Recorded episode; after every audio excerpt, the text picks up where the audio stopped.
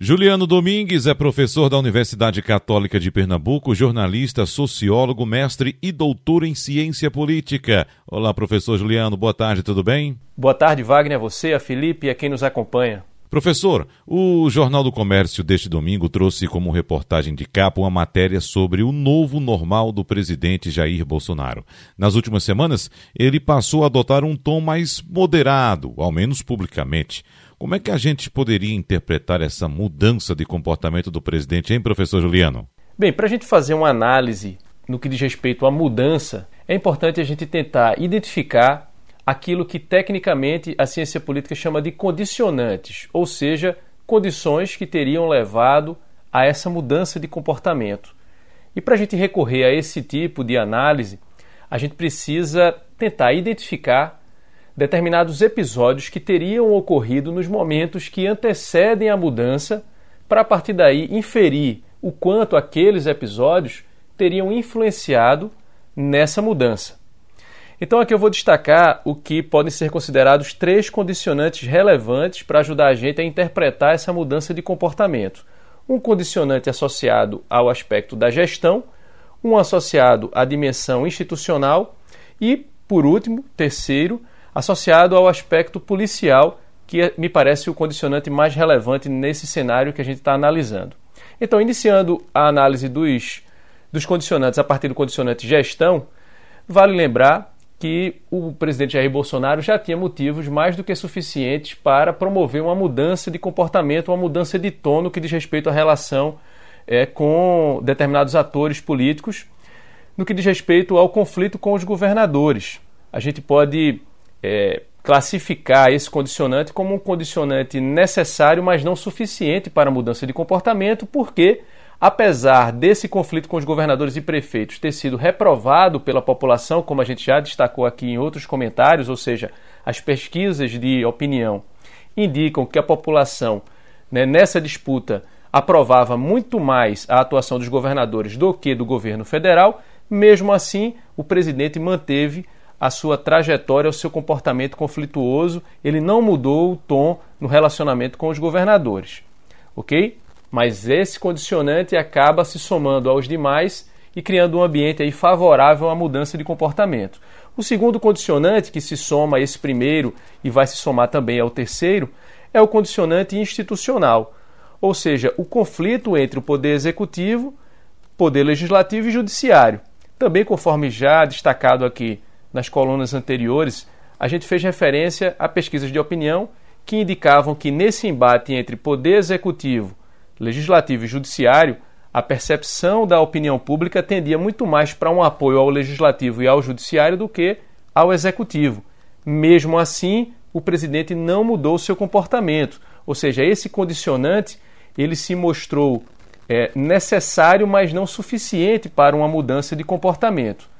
O que a gente pode dizer, listando esses dois condicionantes aqui que eu relacionei, ou seja, o condicionante relacionado à gestão e o condicionante rela relacionado às relações institucionais, é que a reprovação por parte da opinião pública em, é, em relação ao comportamento do executivo não foi suficiente para uma mudança de comportamento. Por isso que seriam condicionantes necessários, mas não suficientes.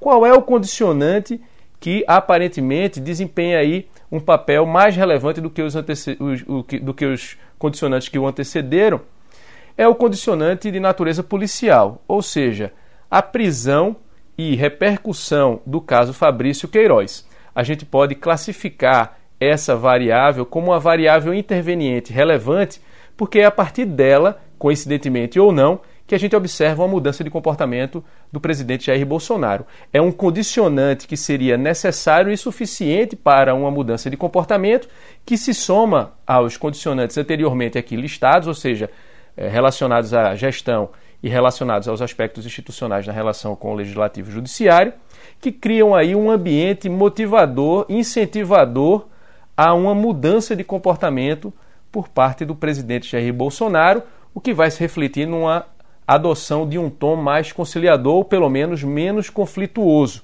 o que denota aí uma, um processo de negociação em curso, tá certo? Representa uma certa fragilidade institucional, caso contrário, ele não teria mudado o tom, né, o que denota aí um, um processo de negociação em curso, cujos, digamos, termos da negociação, pelo menos até esse momento, se encontram um tanto ocultos, ou seja, a gente não consegue visualizar exatamente o que é que está em negociação, mas de uma maneira geral a gente pode interpretar essa mudança de comportamento a partir desses três condicionantes, Wagner e Felipe. Professor Juliano, uma pesquisa Datafolha divulgada na semana passada apresentou um perfil mais preciso dos apoiadores do governo Jair Bolsonaro. Que conclusões podem ser destacadas daqueles números, hein, professor? A conclusão geral, Wagner, que se pode tirar da análise desses dados mais específicos que o Datafolha revela, é o pouco apreço que parte do eleitorado que votou em Jair Bolsonaro tem pela democracia ou por princípios democráticos.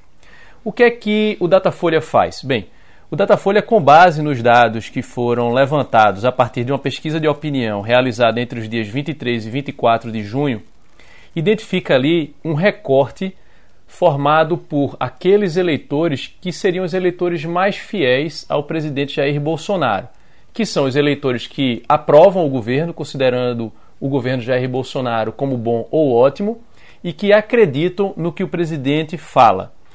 Esse grupo de eleitores é classificado pelo Datafolha como bolsonaristas convictos. Segundo o Datafolha, esse grupo de eleitores representa 15% do eleitorado brasileiro.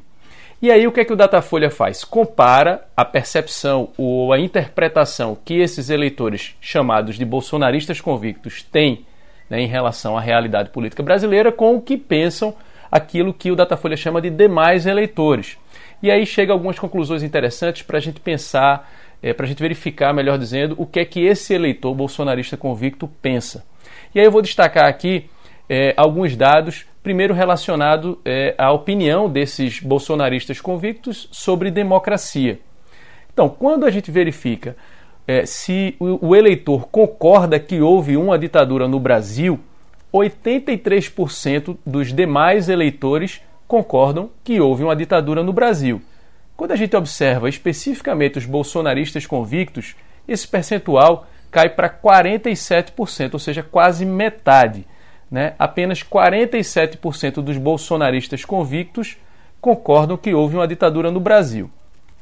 Quando a gente verifica é, se o eleitor concorda com o fechamento do Congresso e concorda com o fechamento do Supremo Tribunal Federal, ou seja, medidas que, sem nenhuma dúvida, podem ser consideradas medidas autoritárias, quando a gente observa essa opinião entre os demais eleitores, 14% somente concordam com o fechamento do Congresso e 16% concordam com o fechamento do STF. Quando a gente analisa esses dados entre os bolsonaristas convictos, o percentual é bem maior. 36% dos bolsonaristas convictos concordam com o fechamento do Congresso e 44% dos bolsonaristas convictos concordam com o fechamento do STF. Então, daí a gente pode é, inferir que os chamados bolsonaristas convictos, aquele grupo de eleitores que representa aí 15% do eleitorado brasileiro, tem pouco apreço pelas instituições democráticas, Congresso Nacional e Supremo Tribunal Federal. Professor Juliano Domingues, muito obrigado, um abraço e até semana que vem. Eu é que agradeço, Wagner e Felipe, uma boa tarde a todos e até a próxima.